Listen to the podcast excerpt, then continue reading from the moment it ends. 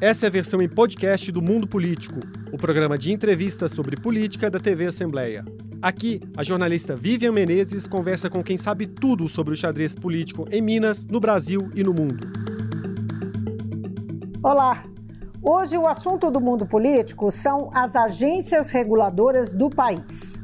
No dia em que a CPI da Covid no Senado coloca em xeque a Agência Nacional de Saúde Suplementar e a forma como está lidando com o caso Prevent Senior, nós vamos saber como as agências reguladoras funcionam no Brasil, se cumprem o papel atribuído a elas e, muito importante, se são blindadas de influência política.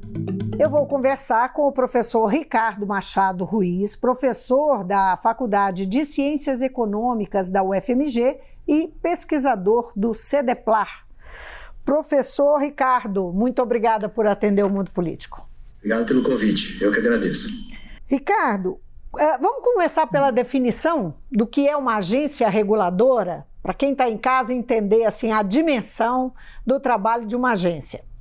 Você bem é, direto, né? Uma uhum. agência reguladora é, no Brasil e no mundo, ela busca definir como funciona determinados mercados. Quem oferta o que como, quando, a qualidade desse produto, por quanto tempo. Muitas vezes define é, preço, muitas delas chegam a definir nível máximo de preço a ser praticado, nível mínimo de qualidade. Ou seja, a agência reguladora é como se ela é, desenhasse um mercado, definisse um espaço de disputa concorrencial, onde, de um lado, você tem um conjunto de empresas que oferta para um conjunto de consumidores, usuários, por exemplo, né? E ali, essas, essa interação, entrada e saída de empresas, quais são os direitos, quais são as qualidades é, do que está sendo ofertado, é definido por uma agência reguladora. É, essa agência reguladora é, constrói, vamos dizer assim, o mercado. Né? Ela é, define as tecnologias, eventualmente, as escalas, os tipos de produto, e, a depender do contexto, define a conexão entre esses vários ofertantes. Por exemplo, quando nós temos é, empresas que ofertam serviços de telefonia, por exemplo, né, que todo mundo conhece muito, utiliza, uma, uma empresa deve entrar em contato com outra empresa, né? Então eles definem as redes de compartilhamento de serviços e de outros é, produtos que eventualmente ocorrem. Define padrões mínimos, define muitas vezes até embalagem. Eventualmente vocês, o público deve conhecer uma embalagem padrão, né? Conhecido como genérico, né? Eu acho que todo mundo até visto essas caixinhas de genérico. Esse tipo de embalagem é padronizada para facilitar a identificação, facilitar a, a, a seleção uhum. de produtos complexos, tendo uma imagem simples e padronizada por parte dos consumidores. Tudo isso é trabalho de uma agência. Né? São é, aquelas amarelinhas, né? Inúmeras agências, inúmeras agências, cada uma com seu papel específico. Bom, então, só para. É, você mencionou a Anatel, não é? Mas tem tantas. A mais antiga delas é a ANEEL, não é? Que ela é de 1996. Mas. Foi a é, 96. Uh nós temos 11 agências reguladoras é, no país, agências nacionais. Né? Agora, essas, essa a primeira foi a ANEEL, você diria que elas foram tardias em termos de é, reorganização do Estado pós-Constituição, com a redemocratização? Porque só em 96, a Constituição é de 88, não é? nós Sim. começamos tarde com as agências reguladoras, só para a gente entender esse cenário do qual a gente vai falar. Não, nós não começamos, né, é, em relação à Constituição de 88, nós não começamos tarde porque o processo de privatização só avançou mesmo no Brasil depois de 1900, é, de, é, mais ou menos quase 10 anos depois da Constituição, né? a Constituição de 88, a, a, onda de privatização no Brasil, então de desregulamentação, ocorre a partir de 96, como você é, citou. Antes, nós tivemos algumas privatizações, mas que prescindiam, na sua grande maioria, tá, de agências reguladoras. No caso pós-96, aí sim era necessário você ter agências reguladoras. Então, se a gente olhar em relação à Constituição de 88, não me parece ter sido é, é, tardia. Qual que é o problema?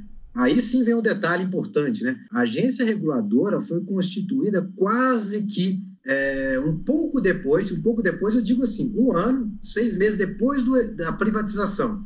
O que ocorre nesse caso? Ocorre que a agência demorou muito tempo para se estruturar. Se nós olharmos por esse prisma, ali sim teve um atraso de dois anos, vamos dizer assim, em relação ao, a, a, ao setor que era antes estatal. Então, ali no período de 88 até 96, os setores continuaram sob controle do Estado. E aí então, você está falando da Anatel, da telefonia especificamente, né? Exatamente. Que é a primeira grande Não, tô, experiência falando... de agência reguladora, assim, para atender o, o, o, cidadão comum? É a primeira experiência? É, é a primeira experiência efetiva, vamos dizer assim, depois da Constituição de 88, sim. Tá? Nós tivemos também ali alguns casos é, absolutamente é, estranhos na época, né? Por exemplo, o, é, o, que se tem de serviço de saúde hoje, que é regulado, é supervisionado pela Agência Nacional de Saúde, a ANS, né? Naquela época, isso foi parado no Banco Central do Brasil, né? Então, nós tivemos ali uma precariedade nesse período que vai de 94 até mais ou menos 2002, é, muito grande em termos de regulação. Mas depois as agências foram se estruturando. Então eu diria que é, houve sim um atraso, mas não foi em relação à Constituição de 88, foi em relação às datas de privatização uhum. de alguns setores que são historicamente regulados é, no mundo inteiro, no mundo inteiro, não somente no Brasil. Pois então, é. talvez a, a, ali, é, indo ao encontro da sua fala, houve um atraso se a data relevante é a data de privatização. Aí houve um atraso de um, dois anos em alguns casos. Uhum. Em, alguns, em alguns outros casos foi um pouquinho mais longo, três, quatro anos. Agora, é, só para esclarecer, o, a, a, regulação ela não é feita só em relação ao setor privado ou só em relação ao setor público. São ambos os setores que são regulados. Né? Qualquer né? empresa, pública ou privada, hum. é, nacional ou estrangeira, capital misto, joint venture, qualquer tipo de arranjo societário que você possa imaginar, se está naquele setor, naquele setor tem uma agência reguladora, deve se submeter à agência reguladora. Tá? Então, um exemplo aqui talvez seja mais é, conhecido, né? Tem uma agência reguladora que não está entre essas 11 aqui, essas 11 que você citou, que chama Banco Central do Brasil. Tá? O Banco Central do Brasil é, tem papel de uma agência reguladora no setor financeiro, apesar dele não ter somente este papel. Né? Ele tem várias outras funções do Banco Central do Brasil. Né? Mas ele regula o setor bancário. No setor bancário, nós temos empresas estatais, bancos públicos. Esses bancos públicos seguem as regras definidas pelo Banco Central, que se aplicam ao banco público e se aplicam também ao banco privado. Bom, então agora vamos falar, isso, isso é para ter ideia de como é que funciona, assim, né, o todo. Agora vamos falar dos problemas. Está é, tá depondo hoje, na CPI da Covid, no, é, no Senado, o diretor-presidente da Agência Nacional de Saúde é, Suplementar, que é o Paulo Roberto Rabelo Filho. Ele disse que a ANS já identificou irregularidades na Prevent Senior e que será designado um diretor técnico da agência para atuar na empresa, o que, teria aí um caráter é, de intervenção. Qual que é a sua impressão desse primeiro a sua primeira impressão do depoimento do, do, do diretor-presidente da ANS? Bem, eu, é, é, eu, vi uma parte do depoimento né, em que ele apresenta, é, faz uma afirmação essa sim me deixou muito preocupado, que eles tomaram é, ciência, né? tomaram conhecimento de que existia, é, neste plano de saúde específico, problemas. A partir da denúncia feita na CPI, a partir da investigação feita na CPI, partir da, da, da, da, do histórico ali da CPI, de identificar temas relacionados à pandemia, né? E ali no fim desembocou é, num plano de saúde específico dedicado a um segmento de mercado, né, as pessoas de maior idade, né, idade mais avançada, e encontraram ali eventualmente é, problemas na prestação de serviço, vamos dizer assim, para usar uma expressão da agência reguladora, né? Que era uma prestação de serviço inadequada que fugia às regras é, definidas pela. Anvisa, que é uma outra agência reguladora, né? E também, provavelmente, por algumas é, é, normas, protocolos da, do Ministério da Saúde. E o caso ali é, está sendo veiculado, é a questão de você usar o tal kit Covid, né? Kit Covid. Que não tinha... É, Para o tratamento precoce. Era considerado válido. É, tratamento precoce, né? Bem, é estranho isso, tá? porque, em tese, é, a agência teria que ter uma. É, no momento em que ela nota algum tipo, vamos dizer assim, de distorção em relação à prestação de serviço que ela regula, ela teria que abrir um processo uhum. administrativo, uma, uma investigação, é, abrir um estudo sobre o que está sendo denunciado, o que está sendo ouvido.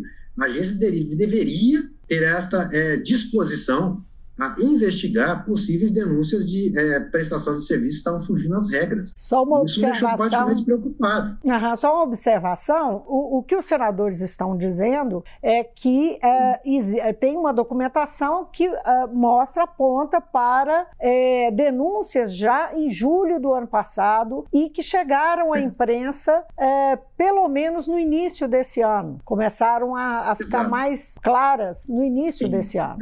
Exato. Quando você começa numa, quando você encontra está dentro de uma agência reguladora e algum tipo de, é, vamos supor, denúncia ou irregularidade começa a ser persistente, tá? É necessário fazer uma investigação, mesmo que seja preliminar, a compreensão, sistematização das denúncias, é, algo desse gênero, né? Então nós temos ali um período de já vai quase 12 meses, onde esse tipo de é, é, reclamação, vamos dizer assim, para usar uma expressão que se é muito comum, né? Reclamação de que aquele serviço não está sendo prestado de forma adequada. Né? Não foi aberto nenhum tipo de investigação. E eu acho que esse é um ponto importante, né? Quando nós estamos em, em, em agência reguladora, você abre é, estudos preliminares, inquéritos, avaliações, é, processos administrativos em fase mais avançada para averiguar o que está ocorrendo. Se é uma persistência, é necessário, de algum modo, investigar é necessário, de algum modo, investigar. Não então... pode deixar, por exemplo, recorrentes reclamações se acumularem. Tá? É um problema. É um problema de, de eficiência da, da agência, no caso, né? no caso específico aqui. Mas esse raciocínio não vale somente para esse caso, vale para todas as agências. Né? Cada uma tem um regimento interno, um modo de avaliar como ocorrem, como são tratadas essas é, denúncias, reclamações, né? Ou é, algum tipo de notificação de que não está sendo cumprido algum tipo de norma é, da agência naquele mercado. Nesse caso aí, os senadores falam, no mínimo, em omissão. Não é? no, no o fato de é, a, teriam, a, é, seria uma a ANS não ter uma, tomado uma providência sim. Correto, Agora, correto. O, o, o diretor-presidente da ANS admitiu na CPI é, que era um fato que já, já sabia, que ele foi chefe de gabinete do atual líder do governo, deputado Ricardo Barros, que, por sua vez, foi ministro é, da, da, da Saúde e indicou para o lugar dele o Gilberto Otto. Voltando lá no diretor-presidente da ANS, fica meio confuso, né? são muitos personagens, mas é, ele disse que, na verdade, ele não foi indicado pelo Ricardo Barros, ele foi indicado pelo Gilberto Ock, que por sua vez foi indicado pelo Ricardo Barros. Enfim, chegamos sempre no líder do governo. Esse é um cargo técnico, não é? Que passa por indicação, que tenha indicação e que tem que ter aprovação no legislativo.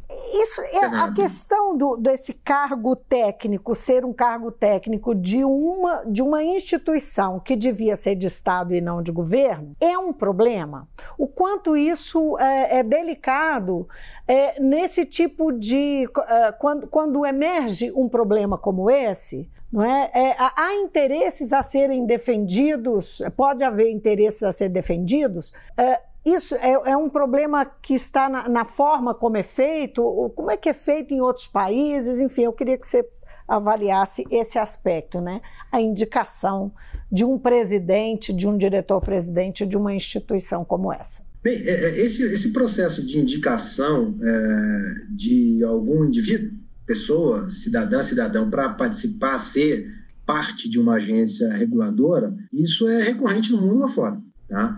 É, não é exatamente algo estranho aqui no Brasil. Vamos dizer assim, para usar uma expressão, não é uma jabuticaba, né? Só no Brasil que, tem, que existem indicações políticas, né? É, eu acho que não é um problema, é uma característica deste processo. Na democracia, o poder é, instituído que venceu a eleição, que controla é, os fóruns deliberativos legislativo, no executivo, no judiciário, eles definem quem são aqueles que melhor representam o governo. Qual é o ponto? O ponto que eu acho não é a indicação vir de algum ministro, de algum deputado, de algum senador. É este indicado respeitar e executar aquilo que está definido em lei. Este que é o tema importante, definido pela é, legislação específica daquela agência, pelo regimento interno daquela agência, pelas competências daquela agência. No caso, por exemplo, quando se ouve recorrentemente críticas a algum tipo de prestador de serviço, que talvez seja o caso aqui, mas isso vale para outras agências também, tá? Uhum. É necessário que se tome procedimentos que estão definidos no regimento interno, é, que atendam, que respeitem a lei que define as competências daquela agência. Esse é o ponto.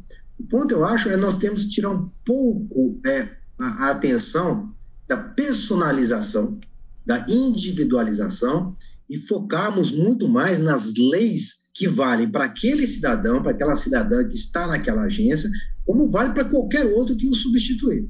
Esse é o ponto importante. Nós temos que ter bons legisladores. Tá? Nós temos que ter bons é, deputados, nós temos que ter bons é, senadores. Esse é o ponto central. Se nós tivermos legisladores, senadores ou deputados, nós teremos ali, no momento em que alguém for indicado e é, se identificar ali um tipo de algum conflito de interesse, para usar uma expressão que eu acho importante a gente colocar aqui para o público, né? conflito de interesse, pessoas vinculadas aos interesses privados que podem manipular a agência em favor de algum interesse privado, de algum tipo de é, produto que, em tese, não seria adequado, por exemplo, tá? aí sim o legislador deveria fazer o quê? Definir sistemas de punições, definir sistemas de monitoramento, substituição desse indivíduo, dessa pessoa que está lá. Esse é o ponto central, é a lei, a legislação, o regimento. A indicação vai sempre ocorrer neste governo ou no outro. O que nós não podemos deixar é espaço amplo para favorecimentos na execução da lei que comanda aquela agência, que define o que aquela agência fará ou não fará. Eu acho que esse que é o ponto central.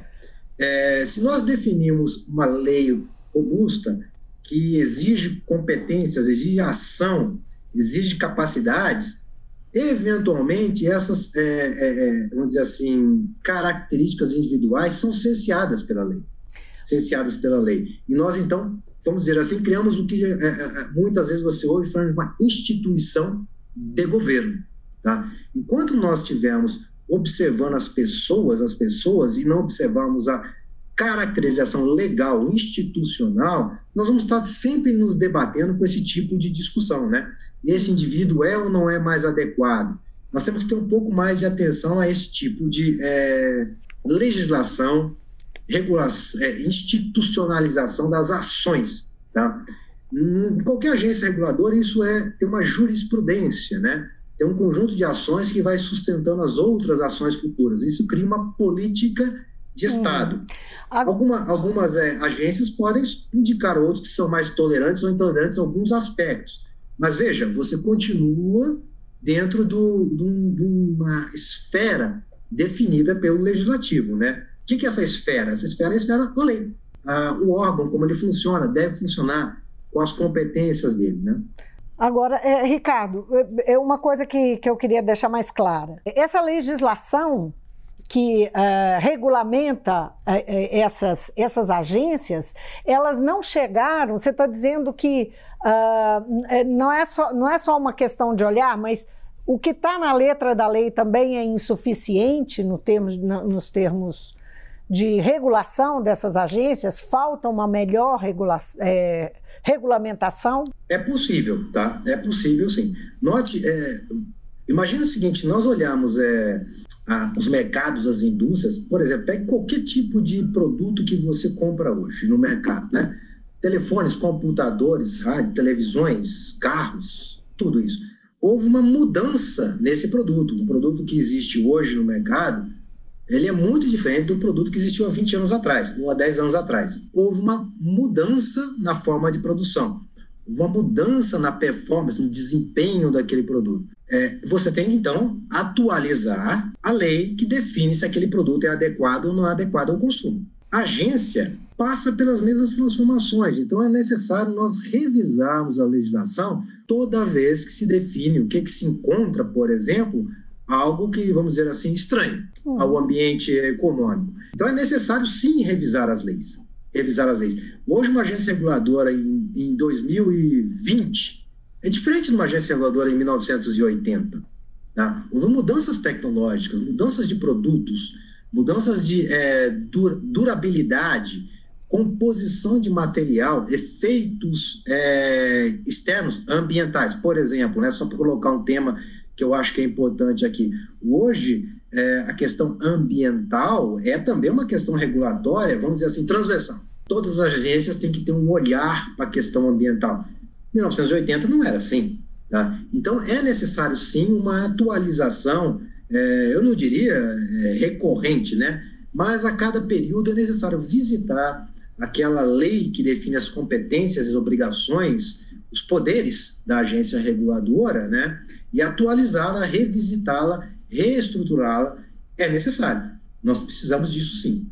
E talvez aqui no caso da ANS, né, que é o exemplo que nós estamos é, citando, mas vale o raciocínio para a Anatel, vale o raciocínio para a ANEEL, né? vale o raciocínio para a ANP, para a NTT, para a ANTAC, para a Anvisa. Tá? É necessário, eventualmente, mudar o regimento interno, mudar a lei, dar mais poder para a agência em alguns aspectos, não é necessário tanto poder em outros aspectos. E assim sucessivamente, né? No caso Mas da é Anvisa, é Ricardo, Aham. No caso da uhum. Anvisa, a Anvisa que esteve e ainda está né, tão em evidência por conta da pandemia, como é que você uh, avalia o, o, desempenho dela nesse período, né, que, que ela esteve tão em evidência, teve que tomar decisões tão complicadas e que estavam, inclusive, em, em, uh, colocavam a, a, Anvisa no noticiário político? A, a situação da pandemia é excepcional. Tá? Vamos colocar de forma muito clara isso. Né? Nós não estamos falando de uma situação é, corriqueira da Anvisa. O que é uma situação corriqueira da Anvisa? Ah, Para dar um exemplo assim simplificado, né? Alguma empresa é, faz um estudo, testa os seus, é, o medicamento, o princípio ativo, define que aquele medicamento nos seus exames ele é eficaz. A Anvisa faz o que recebe os estudos que mostram essa eficácia, é, ajuda ali a aprimorar, define-se a função daquele é, medicamento, daquele. Vamos chamar medicamento, né? Uh, e ali segue-se um processo convencional. O que ocorreu no ano passado, e ainda ocorre neste ano, né, é um processo excepcional. A Anvisa teve que se reestruturar no ano passado, trocar, vamos dizer assim, a roda do carro com o carro em movimento. Tá? Ou seja, ter uma é, fast track, uma análise rápida desse medicamento, que eventualmente levaria um ou dois anos, com muita sorte, para você ter uma aprovação plena dele para oferta aos consumidores no mercado interno. Tá? É, nos Estados Unidos ocorreu a mesma coisa. Tá? A agência americana, a Anvisa norte-americana, tá? ela também é, passou por transformações é, para atender essa urgência. Então a Anvisa ficou muito no radar aqui, né? Todo mundo ficou. É, houve até transmissões, é, é, TV aberta, né? Se não me falha a memória, né? É. De algumas reuniões da Anvisa. Bem, mas isso não é incomum agora também. É, é, isso não é incomum no mundo afora. Nós tivemos aprovações lá que foram expressas por causa da, do risco da saúde pública, tá? O risco de nós ter uma doença espalhando para toda a população uma velocidade espantosa, né? Então, nós tivemos, assim, uma Anvisa é, numa condição excepcional. Em condições normais de temperatura e pressão, vamos dizer assim, segue aquela, aquele desenho que eu falei anteriormente, né? A empresa apresenta, os estudos são averiguados, são comparados com performance em outros países, se observa se existem é, é, remédios equivalentes que têm o mesmo uhum. efeito, etc, etc. E assim segue todo um processo de avaliação interna da Anvisa. Isso foi totalmente rompido durante a pandemia no que se refere às vacinas. No que se refere à vacina. Nos outros medicamentos, a Anvisa continuou com a sua trajetória normal. E a Anvisa é conhecida por ser uma agência eficiente, eficaz. Tá? Ela, é, nós não temos aqui, por exemplo, e você faz um esforço de memória aí, uma produção e venda é, massiva de remédios que foram depois descobertos como, é, vamos dizer assim, inadequados Uhum. Tá? Nós não temos, né? você não tem isso na memória, eu pelo menos não tenho na minha, algum tipo de venda massiva de medicamentos, né, que foi prejudicial à saúde de algum cidadão. Uhum. Tá? Ficou assim, então, em algum tem, momento. Tem um pouco de separar uhum. a Anvisa do ano passado da Anvisa normal. Sim. A Anvisa, que opera em condições normais, opera com muita eficiência. Ficou uma eficácia. dúvida, uma, surgiu uma dúvida que eu acho que persiste até hoje sobre se houve ou não e qual o grau se houve, qual o grau de interferência que a Anvisa a pressão que a Anvisa sofreu para atender interesses políticos do Planalto. É, olhando olhando para o passado, você, você percebe, você acha que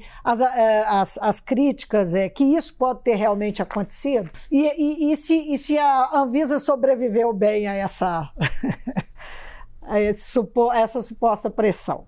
Olha, eu diria que a Anvisa sobreviveu. Tá? É, deve, eu acredito que deve ter saído desta, é, sairá dessa é, crise é, de saúde pública com alguns problemas.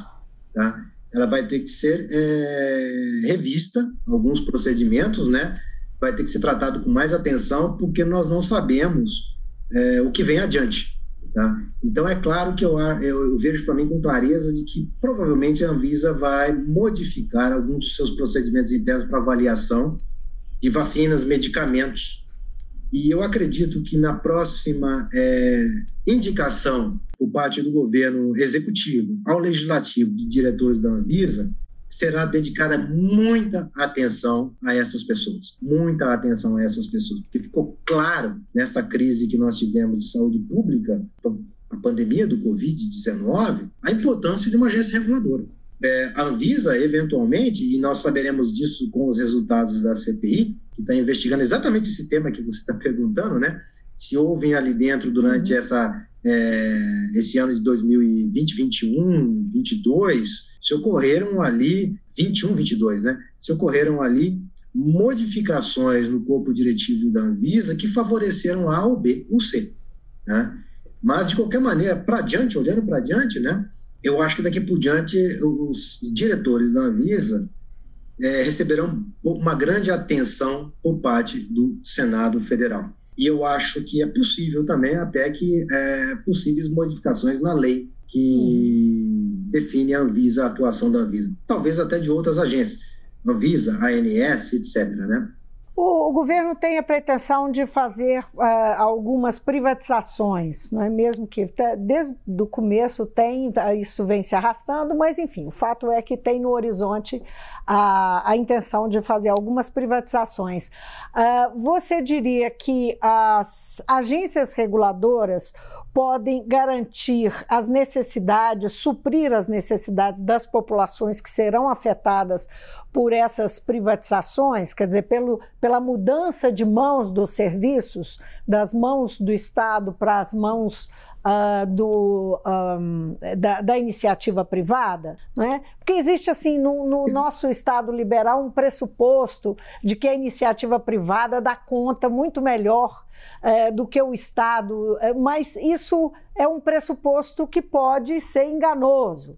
Então, é, eu queria saber até que ponto a agência reguladora pode é, suprir essas. É, essa, é, resolver essa, essa mudança de mãos aí com segurança para o cidadão. Então, um exemplo bem objetivo para você. Eu não vou lá concreto, mas vou dizer um, um, um exemplo aquático, né? hídrico, a mudança na lei de saneamento básico que ocorreu o ano passado. A lei de saneamento básico vai exigir agências reguladoras em escala, é, eventualmente municipal, para definir a qualidade dos serviços de captação, tratamento de água e esgoto, e distribuição de água e esgoto. Então, nós temos hoje, é, indo ao encontro do que você está falando, nós temos uma abertura do mercado de saneamento básico no Brasil à iniciativa privada, para os quais se exigirá uma agência reguladora em alguma escala, talvez estadual, talvez subregional, municipal, etc. Então, nós estamos. Esse, essa pergunta que você colocou vai, é, é importante, porque a água, hoje, é um tema importante. A água, hoje no Brasil, ela tem um papel duplo, né? Vamos dizer assim, ela é uma água para consumo humano e para geração de energia. é, é algo é, está sob pressão ambiental. É necessário uma agência que organize a utilização da água. E ela não pode ser conflitiva com essa dupla uso da água. Pelo menos é um aspecto que estou colocando aqui só para as pessoas entenderem de forma rápida. Né? Existem outras questões relacionadas à água. O, o, Mas, por exemplo, a questão ambiental. É um exemplo, né? Oi? O lago, a, a, a, contenda em, em, relação ao lago de Furnas é um exemplo clássico Exato. dessa demanda. Porque ali, você vê ali, é explícito, né? Eu preciso da água para gerar energia, mas preciso da água para consumir também, né? E para abastecer as populações que estão na região. Esse é um conflito importante, tá? Então, ali mesmo que a agência, mesmo que o setor privado seja, vamos dizer assim, extremamente competente na captação, tratamento da água, distribuição da água, tratamento, captação do esgoto, tratamento do esgoto, tem uma questão que é externa a essas capacidades, que é o quanto de água eu posso retirar de algum lugar e que tipo de água eu vou retornar àquele lugar. Por quê? Porque essa água eventualmente vai ser utilizada por outros ou vai ser utilizada para geração de energia, ou eu tenho que monitorar o lago para não ter o que, não ter é, uma queda muito grande da oferta de água nos, nos, próximos meses, que é um tema que nós vamos enfrentar em breve aqui, né? Em breve nós estamos aqui correndo sério risco de nós termos é, aspas apagões, né? Incapacidade de gerar energia, é, em particular a hídrica, e não ter uma energia alternativa.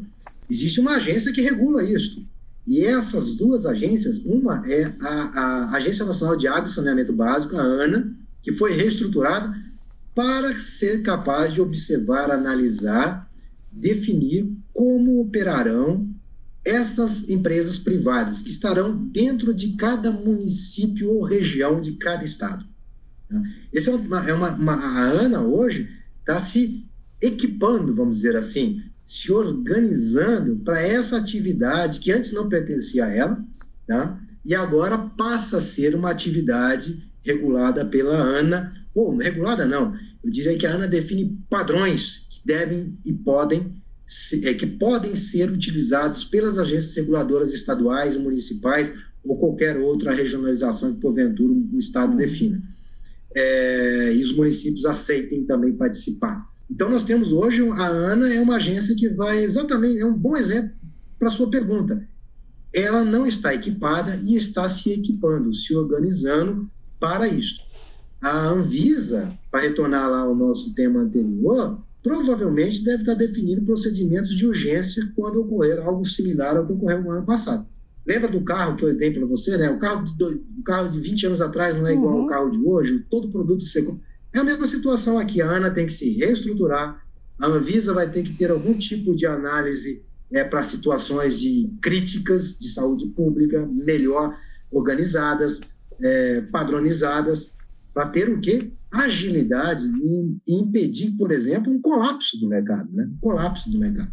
Tá aí, essa nossa conversa dá para quem assistir a nossa entrevista uma ideia da importância das agências reguladoras e o quanto é importante a população ficar de olho nelas, acompanhar o Certeza. trabalho delas e regular as agências. Muito obrigada, Exatamente. Ricardo. Posição. Eu conversei com Ricardo Machado Ruiz, ele é professor da Faculdade de Ciências Econômicas da UFMG, pesquisador do Centro de Desenvolvimento e Planejamento Regional, o CEDEPLAR, também da UFMG.